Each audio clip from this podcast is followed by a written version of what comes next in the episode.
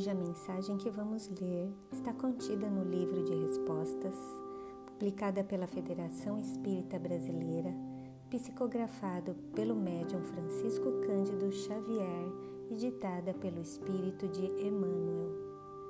Pensa adiante. Não te aflijam as horas de crise. Trabalha e espera. Quando a tempestade ruge nos céus, medita no ar puro que se fará depois. Se a chuva enlameia as estradas, considera a colheita que surgirá no campo.